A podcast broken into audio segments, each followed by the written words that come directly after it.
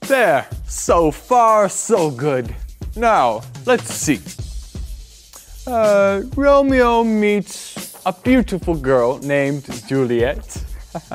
it's love at first sight. Good. Now, what should I write next? Hmm. I know. Romeo tries to. No, no. Uh, I know. Romeo wants to take a message to.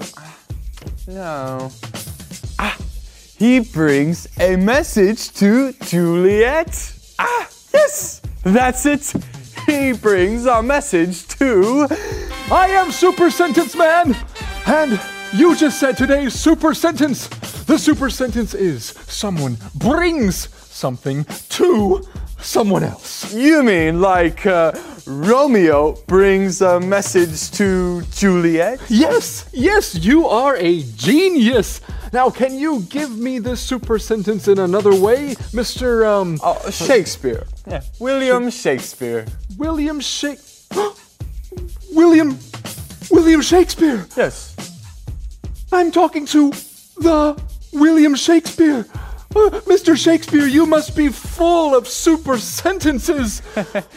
Well, uh, I can try. Please. How about this? Yes, yes. My mother brings the pie to the children.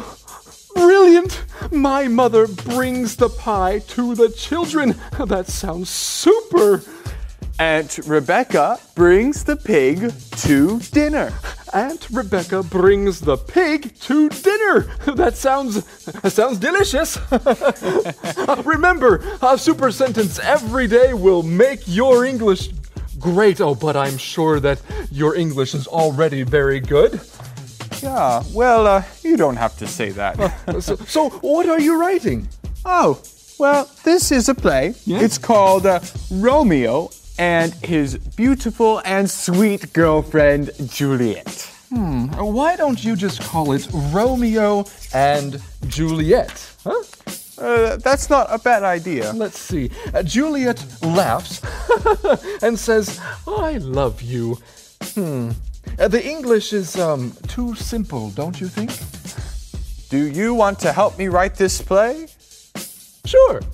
Okay. Excuse me for a moment. Just stand there while I continue writing. Uh, Romeo, Romeo, wherefore is my pen, Romeo?